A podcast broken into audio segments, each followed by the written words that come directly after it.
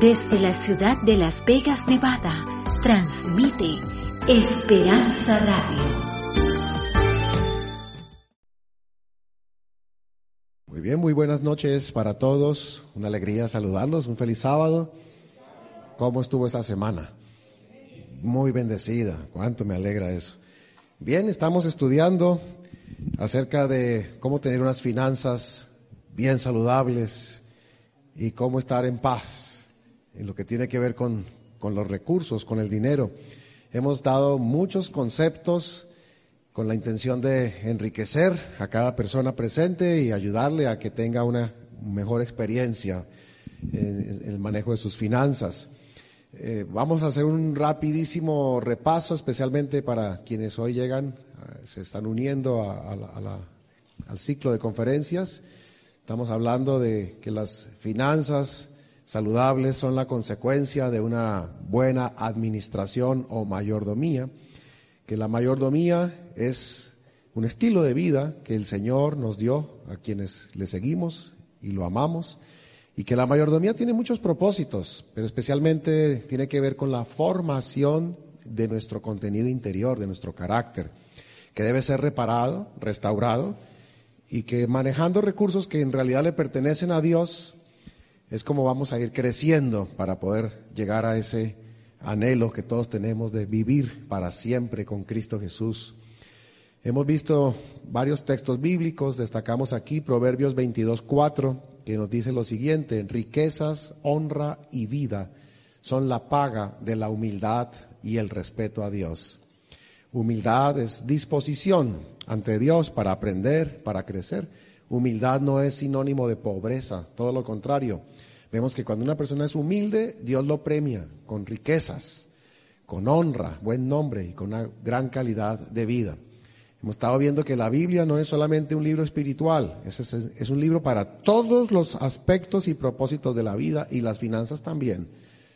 Que podemos aprender las finanzas como Dios las enseña y que debemos evitar seguir los criterios que nos provee la sociedad de consumo, el, el mundo en el que vivimos, que especialmente está caracterizado en esta nación, una nación de desmaterialismo, compras, deudas, circunstancias que a veces llegan incluso a agobiar a las personas y hacerles que se merme su lealtad y su fidelidad a Dios porque se cargan de un montón de obligaciones que en la práctica terminan siéndole más fieles al, al comerciante o al banquero que a Dios. Entonces eso es algo que tenemos que revisar porque es parte del carácter.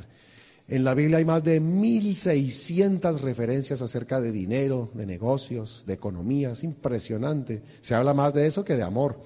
Y no porque sea más importante el dinero que el amor, sino sencillamente porque Dios, que sabe todo y que Él ve el fin desde el principio, Él sabía que sus hijos en esta tierra tendríamos que granjearnos nuestro sustento diario, tendríamos que trabajar, tendríamos que producir riqueza y tendríamos que administrarla.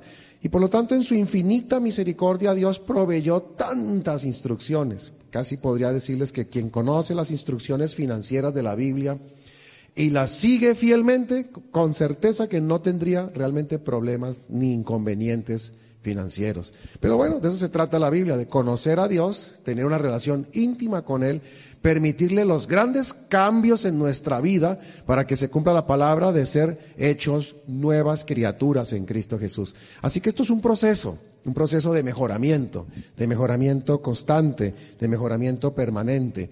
La Biblia se centra en, en, el contenido interior, en nuestra riqueza interior. Entre tanto, el mundo se centra más en, en las apariencias qué aparentamos tener, cómo parecemos delante de los demás. Para Dios lo importante no es tener, para Dios lo importante es quiénes somos, el ser. Y es evidente que una persona que tiene un muy buen contenido interior, es decir, un carácter fortalecido en Dios, desarrolla virtudes. Y si tiene virtudes, pues sabe administrar bien, es entusiasta, es alegre, es emprendedor, por lo tanto gana mucho dinero o más del que está ganando. Y si es ordenado, disciplinado, puntual, cumplido, puras virtudes del carácter, pues tiene todos los elementos para que sus finanzas se pongan bien, se pongan en orden. Nuestro Señor Jesucristo cuando vino a la tierra vino a enseñarnos Y dice la Biblia que él abrió su boca en parábolas. Él enseñaba usando parábolas. Parábolas quiere decir historias, reflexiones basadas en episodios cotidianos. Sorprende que dos de cada tres parábolas de Cristo, de nuevo, son sobre economía, finanzas, negocios, dinero. Es mucho el contenido que tiene la Biblia sobre eso. Por ejemplo, la parábola de la perla del gran precio.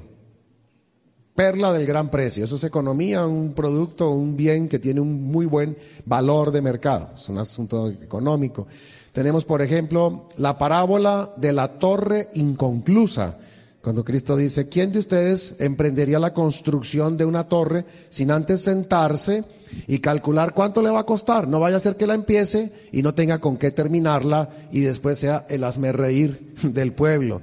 Esa es una parábola que habla de qué? De presupuestos.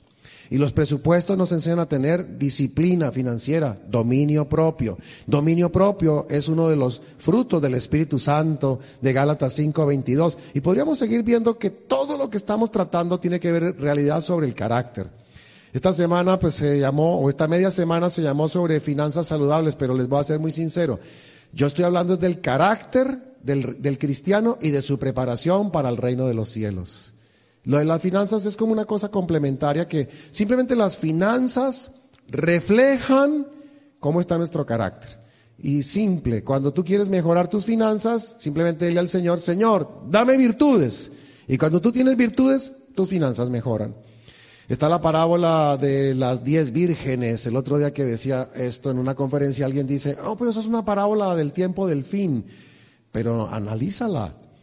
Había diez vírgenes, cinco fieles y cinco infieles. Y las fieles se caracterizaron, fíjense, por comprar aceite oportunamente. se llama ser previsivo. Y ser previsivo es una virtud financiera, económica. Hay que aprender a ser previsivos.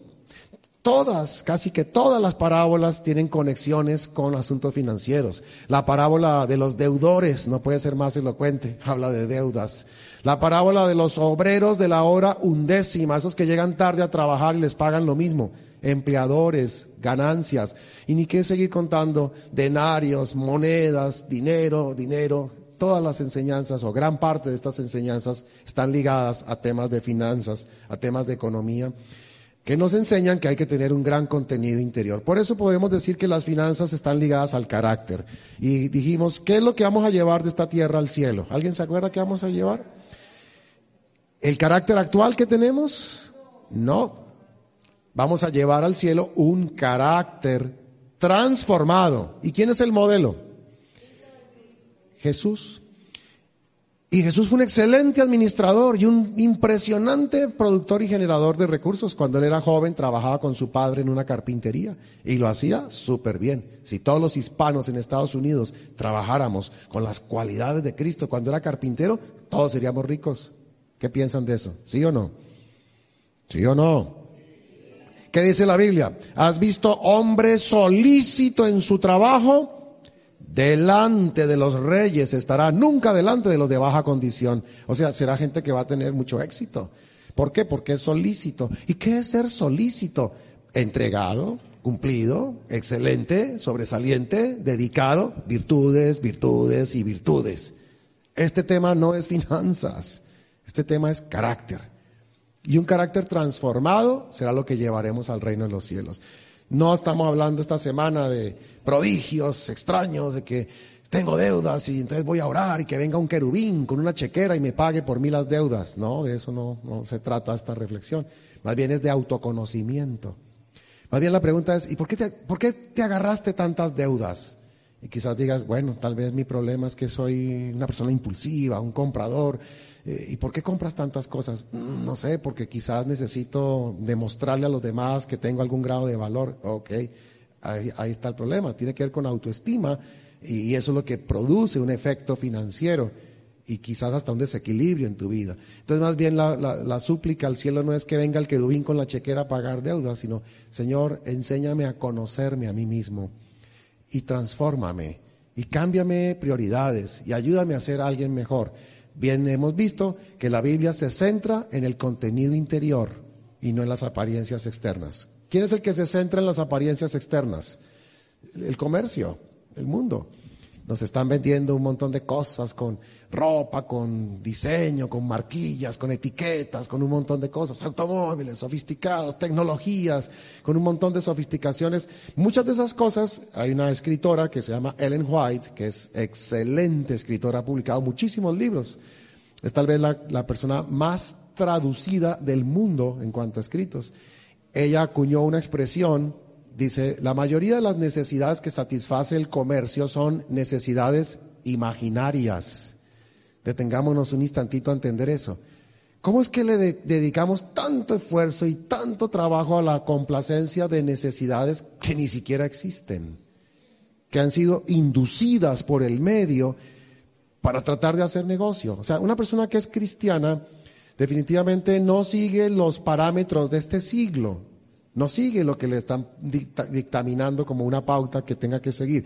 Una persona que es cristiana más bien se humilla ante el Señor, conoce la Biblia, lleva una vida con virtudes, una vida frugal, una vida sencilla, sabe producir, gasta poco porque es económico por naturaleza, es un excelente administrador y algo que cantábamos hace un instante atrás, es una persona generosa.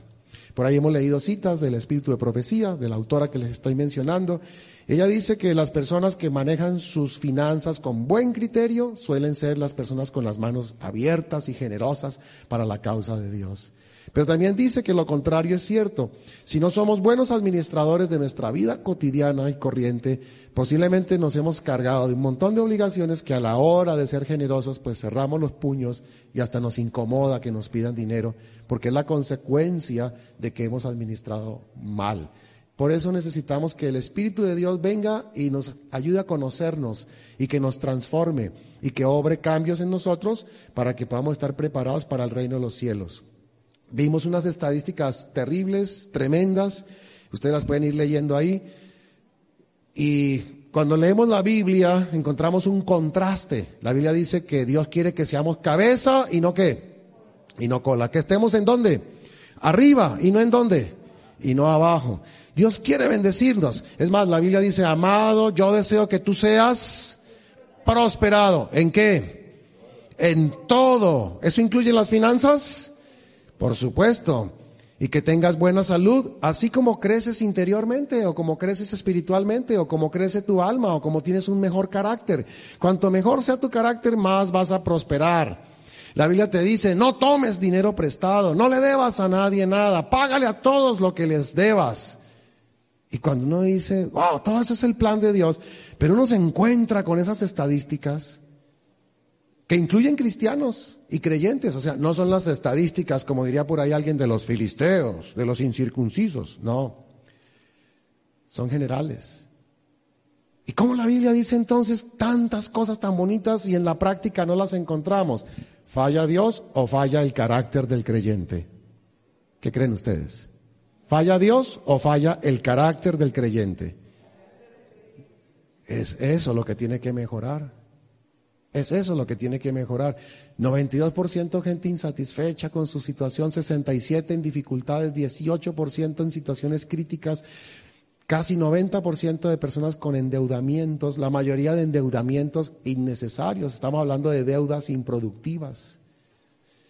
56% de los encuestados aseguran que es, que, pues, su deuda se les puede llegar a volver inmanejable. Dicen como cosas como, es que yo noto que la deuda mía en lugar de disminuir, está aumentando y aumentando y estoy muy preocupado por eso. Entonces quedan esas grandes interrogantes. ¿Dónde está el dominio propio? ¿Dónde está la economía? ¿Dónde está la frugalidad? ¿Dónde está la enseñanza de la sencillez de Cristo? Que no tuvo en el hecho de ser igual a Dios algo de lo cual aferrarse, sino que se humilló a sí mismo y se hizo siervo y obediente y obediente hasta la muerte y muerte de cruz. Entonces el cristianismo nos invita a revisar muchas cosas que tienen que ver con el carácter y con el estilo de vida. Y es seguro que el que sigue a Cristo y permite que el Espíritu de Cristo, el Espíritu Santo, lo transforme, inexorablemente es una persona que va a experimentar cambios muy positivos en su vida. Les conté mi propio testimonio. Estaba en esas estadísticas, un hombre deudor, tenía 13 diferentes acreedores, le debía a los bancos, debía a mi casa, debía a los autos, debía tarjetas de crédito, le pedía, plata prestada hasta los familiares, a todo el mundo. Conozco el Evangelio de Jesucristo, leo, entiendo que Jesús dice, conoceréis la verdad y la verdad os hará libres. Le pido al Señor libertad financiera, empiezo a conocer sus eh, criterios en la palabra, los libros del Espíritu de Profecía y otras fuentes. Comienza ese proceso de disciplina, de sacrificio. Hablo con mi esposa, empezamos a hacer presupuestos, como dice la parábola de la torre inconclusa. Nos sentamos a ver cuánto ganábamos. Nos sentamos a ver cuánto gastábamos. Tomamos decisiones contundentes, categóricas, completo cambio en el estilo de vida venía de dirigir un negocio y a veces uno en ese ambiente compite a dónde viaja, qué compra, qué se pone, qué carro maneja, uno está mirando. Una vida tan superficial, tan materialista y les digo tan aburridora que me siento gozoso de haber conocido al Señor, porque eso salió de mi vida, de mi carácter, de a poco. Y unos días después de mucho esfuerzo, de mucho sacrificio, sin duda alguna, la acción del Espíritu Santo obrando en mi carácter, en el carácter de mi familia. Y hoy día, ¿cuántas deudas tenemos? Ninguna. Porque la Biblia dice, no debáis a nadie nada. Bueno, sí tenemos una deuda, amarlos a ustedes. Porque la Biblia dice, no debáis a nadie nada, sino el amarse los unos a los otros. Así que vengo también a dar un testimonio de un Dios de libertad de un Dios que nos saca de estos problemas. Y cuando miramos esas estadísticas y añadimos ese panorama económico tan tremendo, nos damos cuenta de algo, que los países están endeudados, Estados Unidos debe 30 trillones de dólares, Europa está en crisis crediticia, las grandes potencias están hundidas en deudas, eso incluye a la China, yo pensaba que China era el gran acreedor, es otro deudor. Y si todos deben, ¿a quién le deben? A la banca multilateral. ¿Y eso qué es? Un puñado de personas anónimas. Eh, la, la riqueza está mal distribuida. Lo que estamos viviendo no es casual. El mundo muestra un antecedente. En la edad antigua hubo un gobierno así, autocrático, un solo individuo, una minoría que controlaba todo y el resto estaban dominados, avasallados. Se llamaba Babilonia. De paso, ese rey tuvo sueños, la Biblia habla de eso, tremendo todo lo que la Biblia narra de eso. Hubo un exiliado hebreo llamado Daniel, con quien conversaba con, con, él los sueños, y él vio el futuro del mundo, y él vio que ese sistema volvería, y vio la secuencia histórica, ustedes tal vez se acuerdan, de Babilonia se pasó a Medopersia, de Medopersia se pasó a, a Grecia, de Grecia a Roma, y hasta los últimos días estaría hasta el establecimiento de un sistema Roma, pero ya no como un imperio militar y político, sino Roma como un imperio religioso. Y justamente después de ese antecedente de la edad antigua, en la edad media vino un nuevo modelo donde precisamente monarcas y mercaderes, reyes y mercaderes, dice el libro de Apocalipsis, bajo la batuta del clero, tomaron el control de la tierra, de nuevo, un gobierno autocrático, totalitarista, donde había dos clases sociales, una minoría que manejaba todo y el resto avasallados o esclavizados. Y los expertos en estos temas aseguran que en la edad presente está regresando el sistema, el mismo sistema babilónico, que consiste, ya vieron, en una total, un gobierno total sobre las personas. La Biblia dice algo interesante, dice que el que toma plata prestada se vuelve esclavo del que prestó. O sea que los países están esclavizados a esa minoría y por ende las personas, las familias y los individuos. Y frente a toda esa situación la Biblia da un clamor tremendo. Dice, salid de Babilonia, pueblo mío. Dios quiere sacar la gente de ese modelo.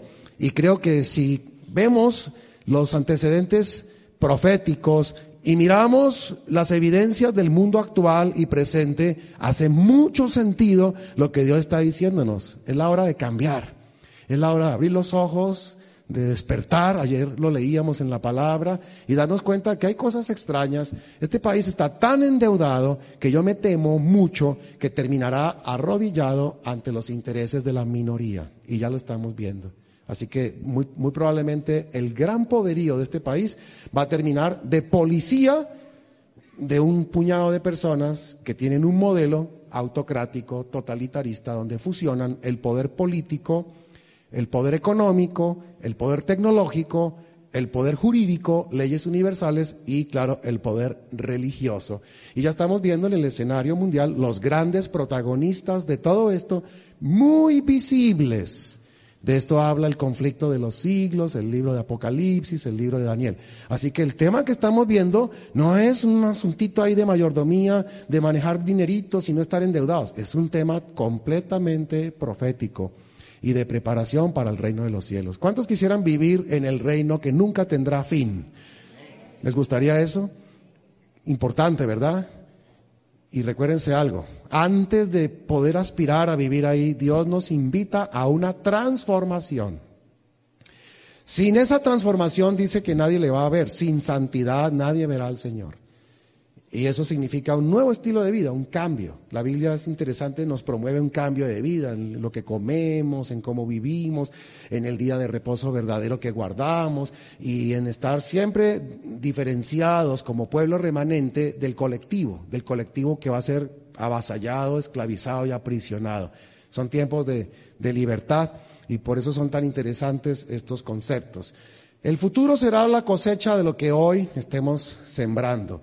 Estudiamos esto, las hormiguitas, la Biblia, un caso bíblico, las hormiguitas durante su verano se aprovisionan para el invierno, así que ellas no hacen deudas, sino ahorros, y cuando uno llega, ahora, ¿qué es el verano? La edad productiva, ¿qué es el invierno?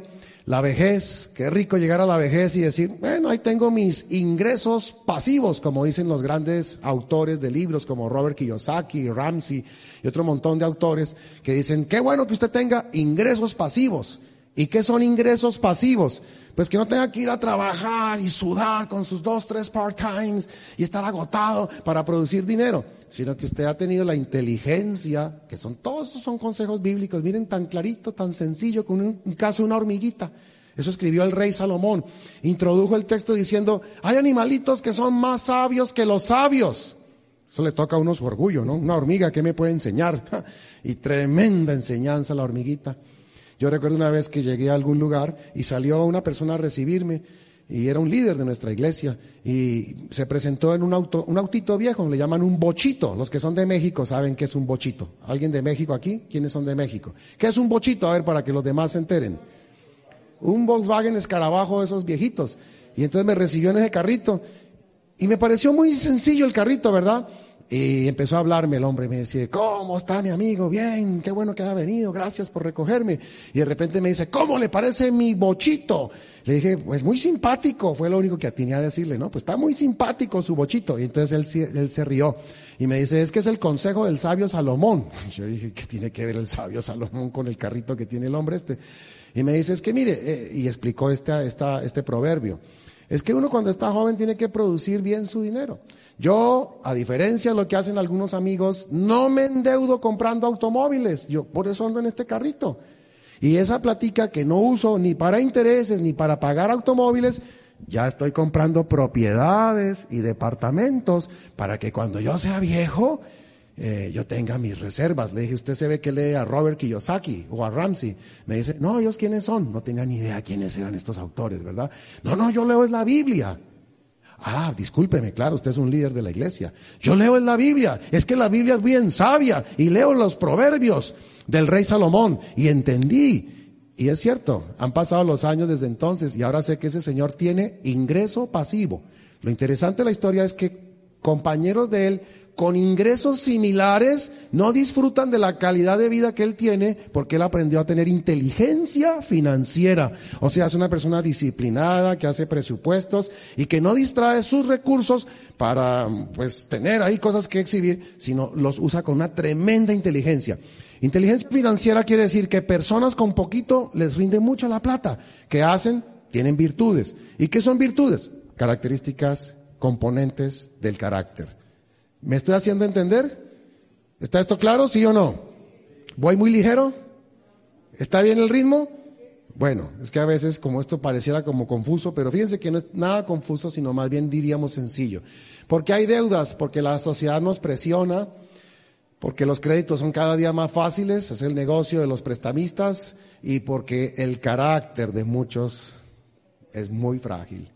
Y entonces agarran un montón de deudas Y en lugar de ser previsivos y llegar al invierno de la vida, la vejez, con provisiones y el hormiguero lleno, los estadistas dicen que la mayoría de personas hoy día, lejos de estar en esa situación ideal, están llenas de deudas. Tal vez por eso muchos no quieren llegar a viejos. Y entonces tú escuchas decir, ay, quisiera morir bien joven. ¿Y por qué? Ay, pues con tanta deuda, ¿quién va a querer llegar a viejo, verdad? Pero es cuestión de disciplina. Entonces, si no le ponemos atención a la presión social, sino más bien escuchamos a Dios, al que tenemos que tener contento es a Dios.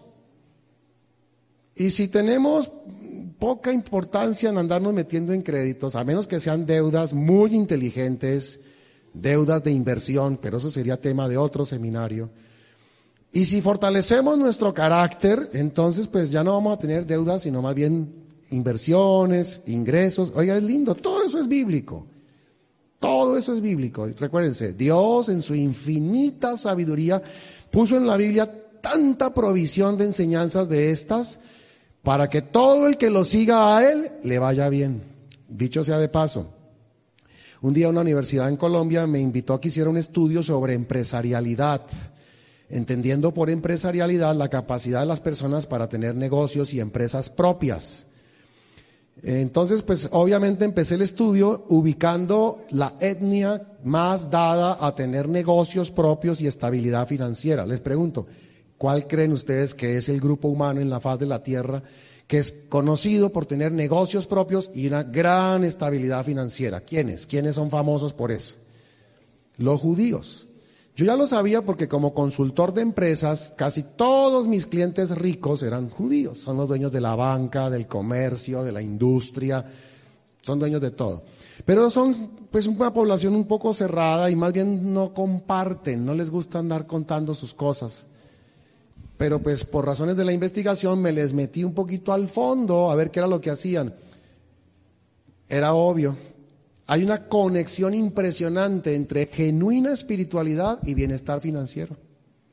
Estas personas son fieles en sus diezmos y ofrendas. A mí no me querían nunca contar, pero así un día los escuché que hablaban del diezmo y yo tenía esa tremenda interrogante. Muchos días después, cuando me hice adventista, dije, wow, los adventistas también manejan el mismo concepto. Y la promesa divina dice que cuando uno aprende a serle fiel a Dios, bueno, desde el punto de vista mental, lo que uno está aprendiendo es a ser holgado, a tener abundancia, a manejar todo con, en exceso y no en escasez. Y desde el punto de vista espiritual hay una promesa divina que dice, pruébenme en esto a ver si yo no les abro las compuertas de los cielos y les derramo bendiciones hasta que sobreabunda. Lo más increíble de esta historia es que estas personas en su concepción religiosa no creen que Jesucristo es el Mesías. Nosotros sí. Entonces mucha gente me pregunta, ¿y por qué Dios los bendice si ni siquiera aceptaron a Jesús como el Hijo de Dios? Sencillo, porque el que hizo la promesa es Dios y Dios no puede mentir. Si Dios le dice a alguien, pruébeme en eso y a esa persona va y prueba, Dios le cumple. Eh, así es Dios.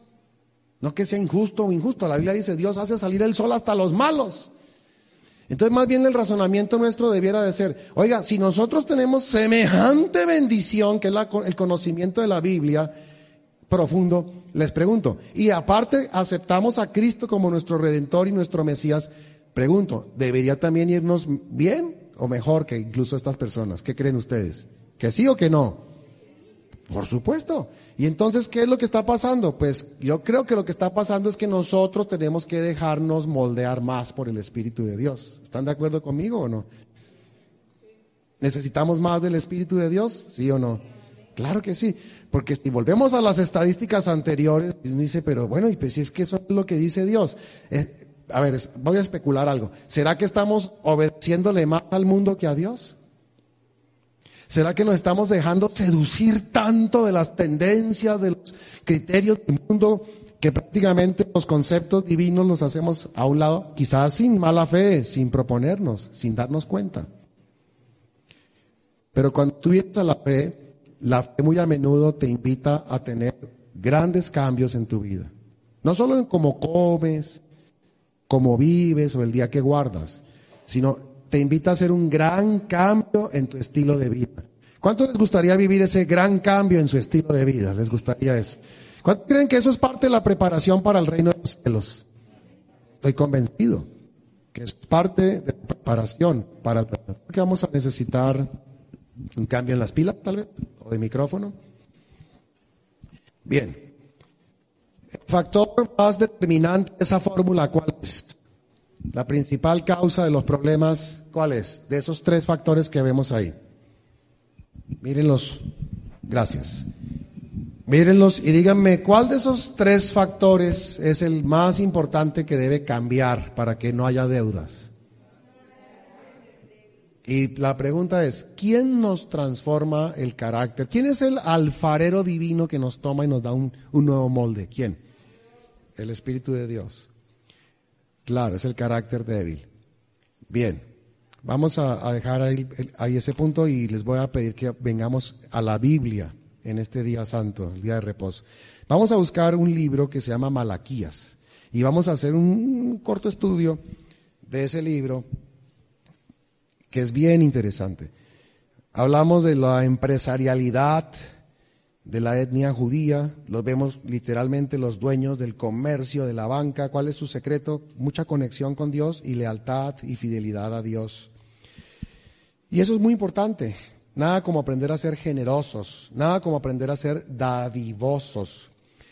El capítulo 3 de Malaquías, Malaquías es un libro bien especial, fue escrito en el siglo V antes de la era cristiana. Es decir, Jesús no se había encarnado todavía y transcurrieron entre el libro y el nacimiento de Jesús 500 años. Oigan bien, 500 años antes de nacer Jesucristo en la tierra, escribieron este libro. Uno podría pensar, bueno, evidentemente que el profeta Malaquías escribió sobre el primer advenimiento de Jesús. Tremendo Escribió sobre el segundo advenimiento de Jesús. Impresionante, sin siquiera el Señor haber nacido. Y es más, el libro de Malaquías cierra el canon del Antiguo Testamento, porque luego vienen los evangelios, comenzando por Mateo, y esa brecha, repito, es 500, 500 años. Medio milenio, sin una cantidad de tiempo. ¿Y qué le inspiró el Espíritu Santo a decir a Malaquías? Wow, es impresionante. Esto ameritaría una semana entera de estudios, pero vamos a verlo aquí muy rápido. Miren, en el capítulo 3, versículo 1, escribe el profeta Malaquías. Yo envío mi mensajero para que prepare el camino delante de mí. Y vendrá súbitamente a su templo el Señor a quien vosotros buscáis. Y el ángel del pacto a quien deseáis vosotros ya viene y eso se refiere al segundo advenimiento. Ha dicho Jehová de los ejércitos, pero ¿quién podrá soportar el tiempo de su venida? Sí, en los días previos al segundo advenimiento de Cristo, los que nosotros estamos viviendo. Así que sorpréndanse, Malaquías es un libro para nosotros. ¿Quién podrá soportar los tiempos o quién podrá soportar el tiempo de su venida? ¿Quién podrá estar en pie cuando Él se manifieste? ¿Por qué va a ser eso tan terrible? Porque las influencias del sistema babilónico van a regresar, a recrudecerse. Y el sistema babilónico trae falsedad, ocultismo. Bueno, eso es un tema bien largo, bien complejo. Los que ya consiguieron el librito este de inteligencia predictiva, importante ese libro, es el mensaje de los tres ángeles el libro de la inteligencia predictiva. Es la descripción clara, con datos económicos, financieros bien detallados de todo lo que está pasando, sin que nos demos casi ni cuenta. Uno simplemente es parte de un sistema, usa sus tarjetitas, va, compra el shopping y compra, y cuando, cuando uno reacciona, el sistema lo ha envuelto a uno sin quizás darnos cuenta. Por eso hay que estar bien, bien sobrios. Por eso la pregunta, ¿quién podrá estar en pie cuando Él se manifieste? Y ahora viene una parte muy importante, porque Él es como fuego purificador. Miren la importancia del cambio que el Señor quiere obrar. El fuego es un símbolo del Espíritu Santo y el Espíritu Santo purifica. Él es fuego. Acuérdense cuando Moisés vio la zarza ardiente y ahí estaba el Señor y notó algo, que, esa, que ese fuego ardía pero no destruía, pero transformaba, purificaba, limpiaba. Malaquías nos está haciendo una invitación a someternos a ese fuego purificador. Nos está invitando a cambiar, nos está invitando a experimentar una transformación. Y si tienes dudas, mira lo que sigue. Porque Él es como fuego purificador y como jabón de lavadores. Nos tiene que lavar, limpiar el carácter. Él se sentará para afinar y limpiar la plata. Limpiará a los hijos de Leví, los herederos, los futuros herederos que ahora somos mayordomos. Los afinará como al oro y como a la plata.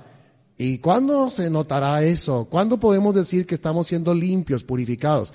Cuando haya en nosotros un gran cambio que se manifieste en dadivosidad, en generosidad. ¿Cómo sé eso? Porque dice, porque traerán a Jehová ofrenda en justicia. O sea, cuando haya un gran cambio, nuestra prioridad no va a ser las tendencias del mundo, sino la sumisión plena al Señor. ¿Y cómo se nota eso? El Señor nos pide algo que es mandatorio, el diezmo, y el Señor nos pide algo que hemos rotulado como voluntario, porque es un compromiso de otra índole con el Señor. Y debiera de ser tan grande la ofrenda como el mismo diezmo. Y por eso el Señor dice, los lavará y los limpiará y entonces traerán ofrendas justas. Aquí nos conviene un poquito saber un poco más de la cultura judía. Los judíos, cuando estaban escogiendo su diezmo, hay un pasaje en las escrituras, en Levítico, que dice que cualquier, cualquier animalito servía para el diezmo. Pero cuando se trataba de la ofrenda, tenía que ser un animalito en perfectas condiciones. No servía el borreguito despernancado, o el que le faltaba la orejita, o el que estaba tuertito. Ese lo iban devolviendo, ese no sirve para ofrenda. ¿eh? Póngalo ahí para diezmo si quiere, pero ofrenda, ofrenda es algo muy sagrado. Los pastores que predican estos temas dicen que la ofrenda representa a Cristo Jesús. Así que cuando uno está realmente comprometido con el Señor, lo estamos leyendo, traemos ofrendas justas a Jehová. Eh, en, muchos, muchos lugares el diezmo es 100 y la ofrenda es 10. No sé aquí, no conozco. Pero lo que sí puedo decir es que es bueno que el Señor nos lave y nos purifique. Y que entendamos las prioridades que Él quiere porque esto abate nuestro propio egoísmo y nuestra desconfianza al final de cuentas lo que el Señor está limpiando es nuestro egoísmo. Y el egoísmo es la fea, la, mancha más fea del carácter. ¿Quién creen ustedes que fue el primer egoísta de la historia del cosmos? Lucifer. ¿Y cuántos quisieran parecérsele a Lucifer? Ninguno, ¿verdad? El egoísmo es el problema.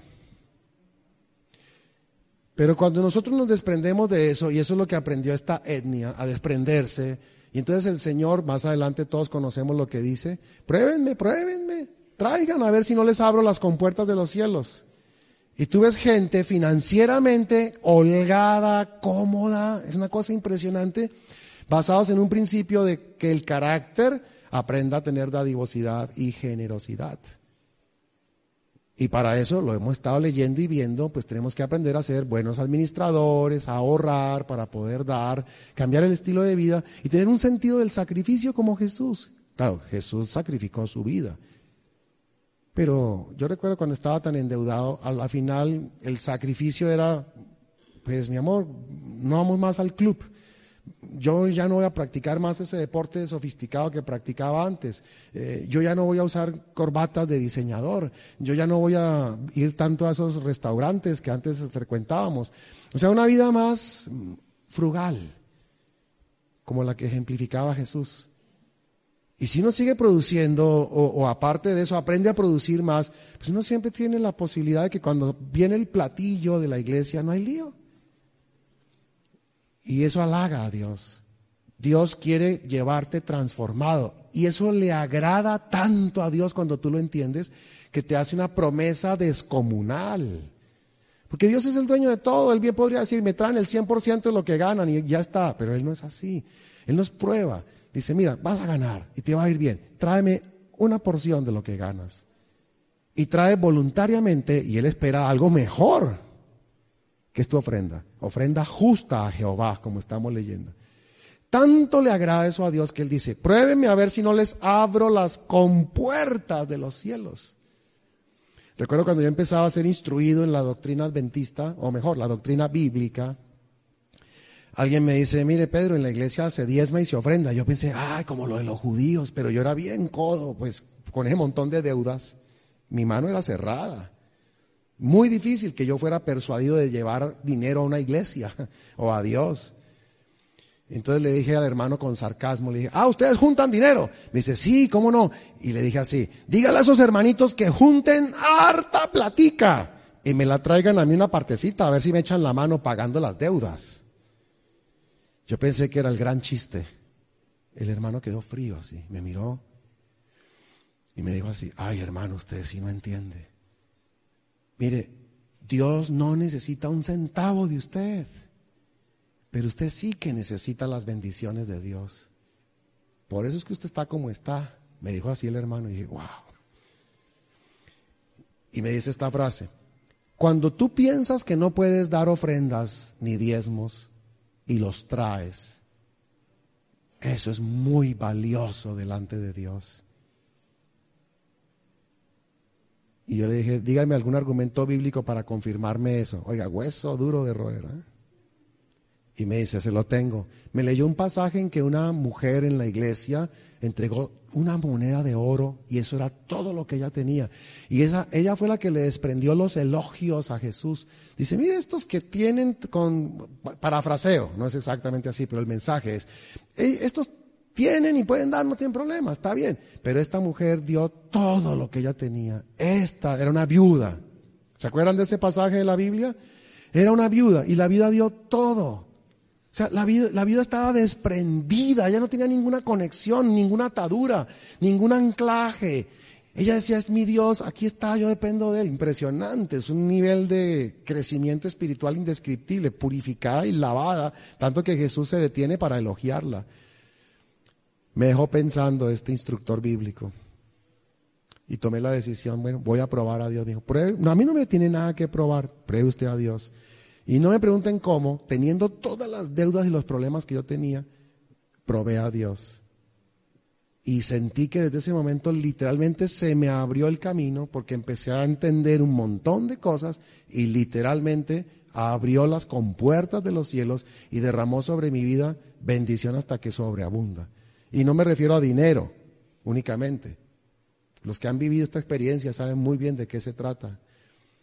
La gran lucha es contra nuestro egoísmo y por eso este libro es tan bonito, Malaquías. Miren lo que dice más adelante, en el versículo 7 dice, desde los días de vuestros padres os apartáis de mis leyes y no las guardáis. Así le dice Dios al profeta. Volveos a mí y yo me volveré a vosotros. Y recuérdense, este es el mensaje antes de la venida del Señor. ¿Quién podrá estar en pie en el día de su regreso? Leíamos hace un instante atrás. Volveos a mí y yo me volveré a vosotros, ha dicho Jehová de los ejércitos. Pero vosotros decís, ¿en qué hemos de volvernos? Como quien dice, pues somos un pueblo puro, remanente, fiel, eso no hacemos más que estudiar. Y el Señor, vea, va de una vez al punto. ¿Robará el hombre a Dios? Pues vosotros me habéis robado y aún preguntáis, ¿y en qué te hemos robado, Señor? Y él dice, en vuestros diezmos y ofrendas. Cuando yo leo estos, estos textos, yo digo, uy, qué tremendo cómo Dios nos conoce. ¿Cómo Dios sabía que antes de su venida estaría este mundo tan lleno de materialismo? ¿Cómo su pueblo tomaría otros caminos y otros rumbos y nos encontraríamos tan hundidos en tan malas decisiones financieras, seducidos por todo lo que promete este mundo, que el mismo Dios tiene que usar este profeta para decir, hey, dejen de hacer eso. Y hacer eso significa retomar la generosidad. Hay un pastor que dice, cuando damos es cuando más nos parecemos a Dios. ¿Qué dio Dios por nuestra salvación? Recordemos, ¿qué dio Dios para que pudiéramos vivir y ser salvos? ¿Qué dio? A su Hijo unigénito. Ahora preguntémonos, ¿y qué dio su Hijo para que pudiéramos ser salvos? Su vida. Y Dios no nos está pidiendo ni los hijos, ni la sangre, ni la vida. Nos está diciendo, traigan una porcioncita de lo que ganan, que yo mismo les doy el poder para que la produzcan. Y pruébenme a ver si, ya les dije, es una promesa descomunal. ¿Por qué Dios tiene que hacer eso? Porque Él le gusta incentivar al hijo que cree. Pero cuando tú analizas este tema es bien interesante. Casi siempre tenemos algún tipo de racionalismo para no hacerlo. Es que Dios no está interesado en mi plata, sino en mi corazón. Así le escucho a mucha gente decir. Pero es que tu corazón se manifiesta en esos detalles. Acuérdense la viuda. El otro día escuchaba otro que decía, pues yo quisiera, pero es que yo no tengo plena confianza. ¿Quién sabe cómo administrarán administrar esos recursos. ¿Y qué contigo eso? Imagínense que llegara el día final, como está escrito ahí en la palabra de Dios, un lago de azufre, y aparecieran dos personas ahí al borde del lago. Estoy ahí inventándome algo para ilustrarles, ¿no? ¿Y este qué pasó? Este fue administrador y malversó. Pésimo administrador. Y hay del administrador que malverse los fondos confiados de la fidelidad de la iglesia. Lo siento, no os conozco, hacedor de iniquidad.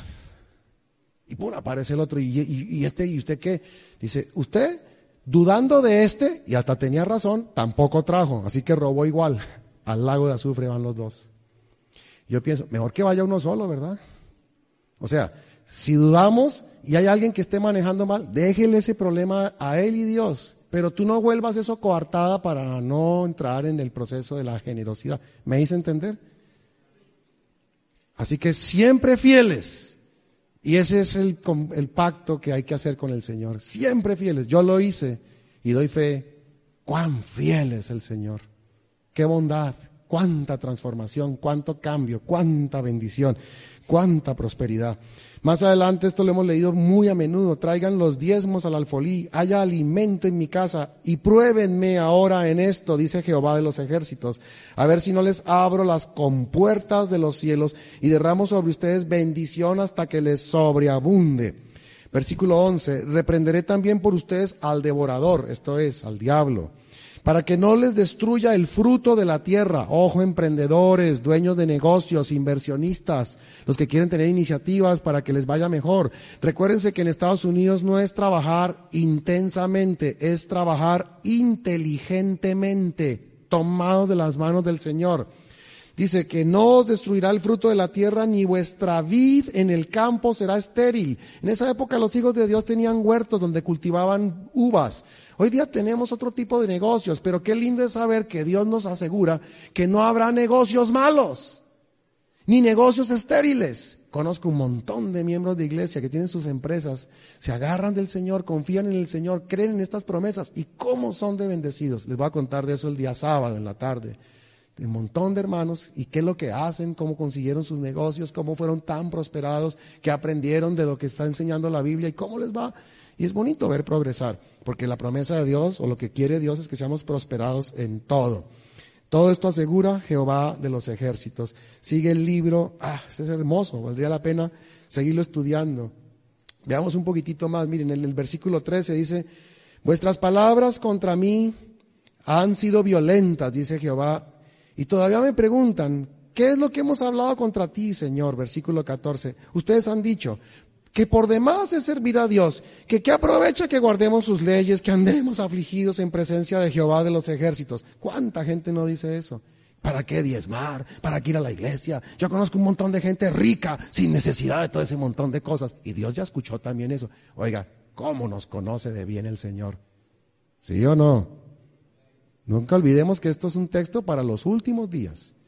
Malaquías escribió para este tiempo final. Cuando yo leo esto me quedo perplejo. Con razón la Biblia dice que Dios conoce nuestros corazones y que Él sabe el fin desde el principio, pero Él como en su misericordia nos previene, nos advierte y nos consuela.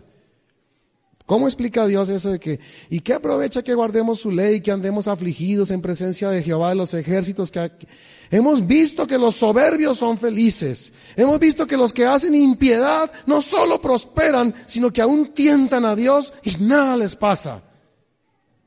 Es el tiempo final donde es temporalmente permitido por la bondad divina que haya cosas como esas. Digo bondad en el, extremo de la bondad del Señor. Miren lo que dice la respuesta divina del versículo 16. Entonces los que respetan a Dios hablaron entre sí. Jehová escuchó y oyó, y fue escrito ante Dios un memorial de los que respetan a Dios, temen a Jehová y que le honran su nombre.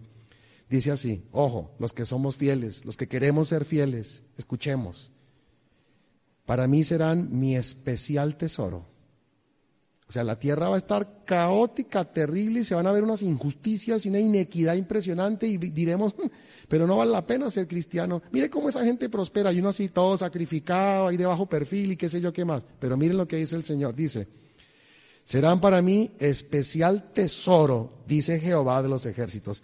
Y en el día en que yo actúe, fíjense de nuevo, es escatología, el tiempo final, los perdonaré como un hombre perdona al hijo que lo sirve. O sea que para Dios el que es fiel es un tesoro. Y más en este tiempo. Y cuando venga la actuación final, dice que lo va a proteger y lo va a perdonar como al hijo. Qué lindo, al heredero. Dice, este aguantó como la viuda esta del caso de Jesús. Qué fidelidad, qué generosidad, qué dadivosidad, qué claridad que tenía con estos conceptos. Sin duda que estaba bajo el fuego purificador del Espíritu Santo. Sin duda que estaba siendo limpiado con jabón de lavadores y refinado como a los hijos de Leví, en el, oro y la plata refinada. Cuando yo escucho eso de mi Padre Celestial me siento tan aliviado. Digo, Señor, yo sé que hay que, hay que hacer de tripas corazón, aguantar, pero hay que estar de tu lado y se van a ver tremendas injusticias en este último tiempo. Pero qué bendición para nosotros poder leer estos libros, ¿verdad que sí? Y qué bendición para nosotros poder entender la voluntad de Dios y también ser consolados por Dios en medio de estas aflicciones que cada vez posiblemente van a ser más intensas.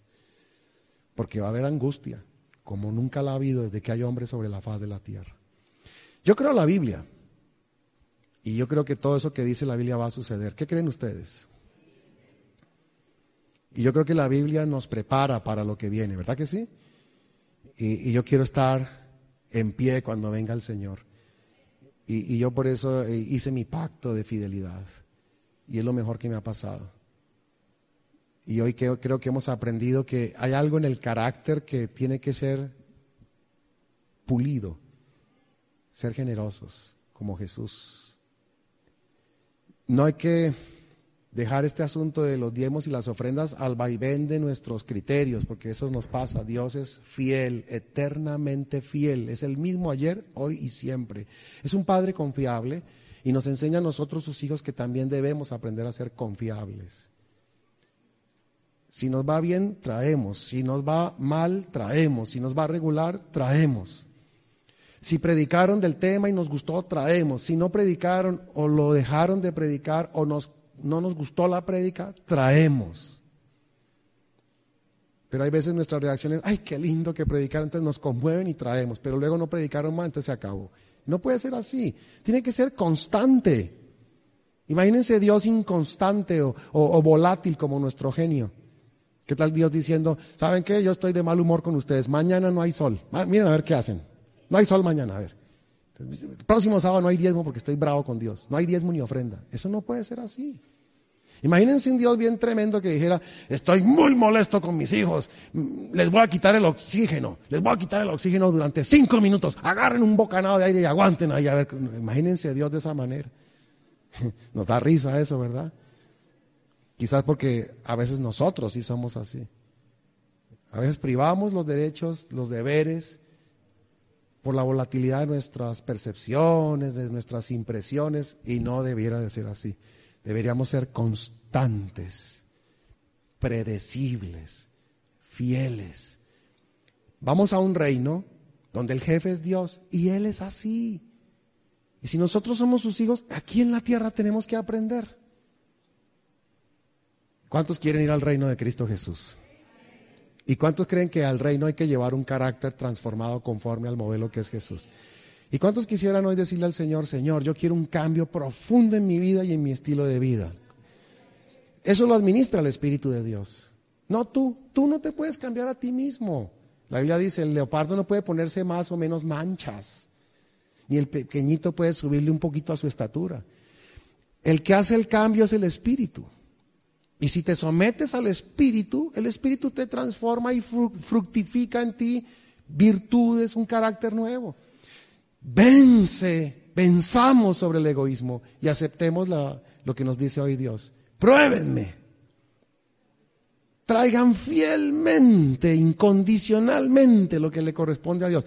Más esta iglesia tiene un proyecto muy lindo, que en estos días, si aprendemos una buena administración y priorizamos la causa de Dios, Estamos en el, ya estoy enterado, en el proceso de encontrar un lugar bien bonito, parece que esto avanza. Qué oportunidad tan linda que tienen ustedes de mostrarle a Dios cuánto lo aman.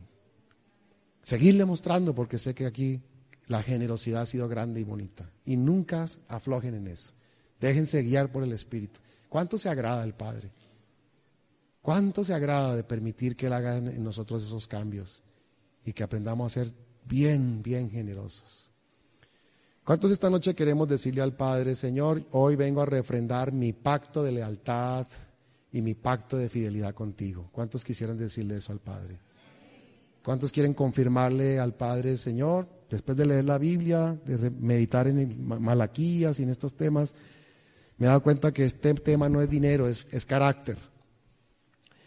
Y yo quiero que, yo quiero ser como tú, yo quiero ser fiel.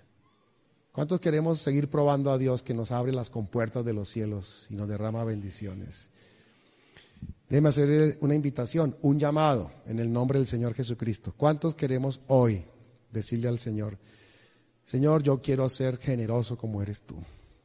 Y quiero en mis diezmos y en mis ofrendas ser moldeado por el Espíritu Santo para obrar como tú me estás pidiendo que yo obre. ¿Cuántos quieren hacerlo así? Si es tu deseo, ponte en pie. Vamos a pedirle al Señor que eso suceda en nuestra vida. Vamos a vencer sobre el egoísmo. Qué lindo el plan de Malaquías, revelado en el libro de Malaquías, para que el creyente, el cristiano, pueda tener su victoria su victoria sobre el peor defecto del carácter y al mismo tiempo sea llevado por el Señor, como dice ahí la escritura, en victoria, en bendición, hasta que sobreabunda y con la seguridad también de que sus iniciativas, sus negocios, sus quehaceres, sus oficios, no van a ser estériles, ni van a ser improductivos, ni el devorador va a poder entrar ahí a perjudicar. Qué paz, ¿verdad? Que sentimos y qué confianza. Oremos. Amado Dios y Padre nuestro que estás en los cielos, gracias Padre porque tú obras en nuestra vida poderosamente. Y gracias porque a través de la Biblia hemos entendido que enviaste después de que el Señor Jesús ascendiera al cielo al Espíritu Santo. Y que el Espíritu Santo trabaja en nosotros y nos transforma. Y queremos que se cumpla tu promesa de ser hechos nuevas criaturas en Cristo Jesús.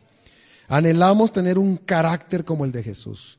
Y cuando conocemos más de Jesús, le admiramos. Qué carácter precioso, de generosidad, de bondad, de confiabilidad, de emprendimiento, de entusiasmo, de integridad, de honestidad, de optimismo, Señor, tantas cosas que queremos aprender. Hoy, Padre, queremos renovar, refrendar ese pacto de fidelidad que hicimos contigo. Qué privilegio el que tú nos hayas revelado este pacto y hoy estamos aquí en pie para decirte, Señor, queremos cumplirlo. Queremos pedirte que tu Santo Espíritu nos moldee y que nos transforme a la imagen y semejanza de Cristo Jesús. Tómanos, Señor, como enteramente tuyos y haz en nosotros tu obra completa. Y produce ese fruto de las virtudes, pero especialmente de la generosidad y la dadivosidad y la fidelidad como la que nos mostró el Señor Jesucristo. Oramos en el nombre del Padre, del Hijo y del Espíritu Santo. Amén, Señor.